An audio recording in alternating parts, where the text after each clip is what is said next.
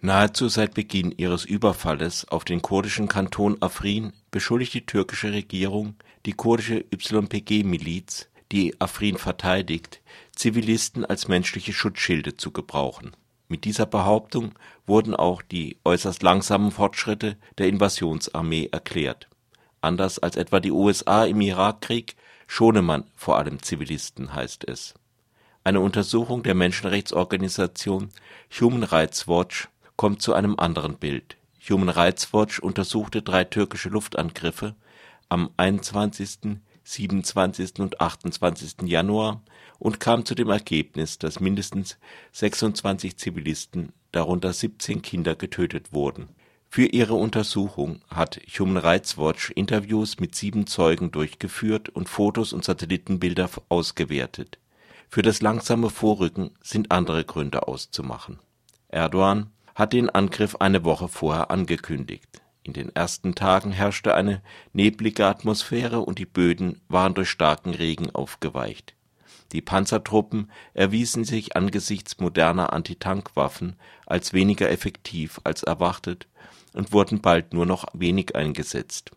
Erdogans syrische Hilfstruppen erwiesen sich einmal mehr als eher schlechte Truppe.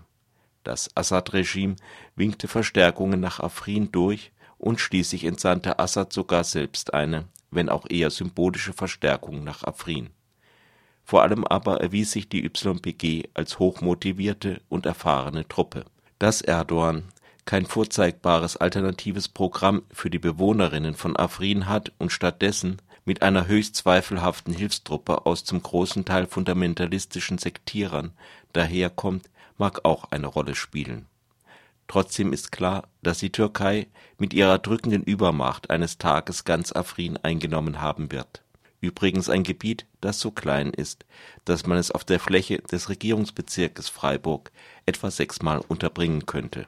Trotz dieser Einwände, was den bisherigen Verlauf der Operationen betrifft, ist der Vorwurf, die Kurden würden Zivilisten als menschliche Schutzschilde gebrauchen, nicht ganz von der Hand zu weisen. Es fällt auf dass bisher keine Flüchtlingsströme aus Afrin gemeldet wurden. Außerdem lässt die kurdische Verwaltung westliche Journalistinnen, die über den Irak ins syrische Kurdengebiet kommen, nicht bis Afrin weiterreisen. Sicherlich, weil sie etwas zu verbergen hat. Seien es etwa eigene Verluste oder eben, dass sie fluchtwillige Zivilisten am Verlassen von Afrin hindert. Nehmen wir an, die YPG hindere tatsächlich Menschen an der Flucht, vor der türkischen Militärmaschine, dann ist das durch nichts zu rechtfertigen. Die YPG macht fragwürdige Dinge. Doch wenn es Erdogan vor allem um die Zivilisten geht, warum stellt er die Angriffe dann nicht einfach ein? Nach eigenen Angaben hat die türkische Armee in Afrin bisher um die 3000 Terroristen unschädlich gemacht. Die Wortwahl ist nicht von mir.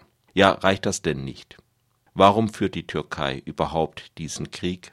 Schon zweimal haben Erdogans Regierungen mit der PKK lange verhandelt und nun soll es keinen Frieden geben, bis der letzte PKKler getötet ist. Vorausgesetzt, man macht Erdogans Gleichsetzung von PKK und YPG mit. Darf man aber andere Länder einfach überfallen, weil sich dort eine unliebsame Entwicklung anbahnt?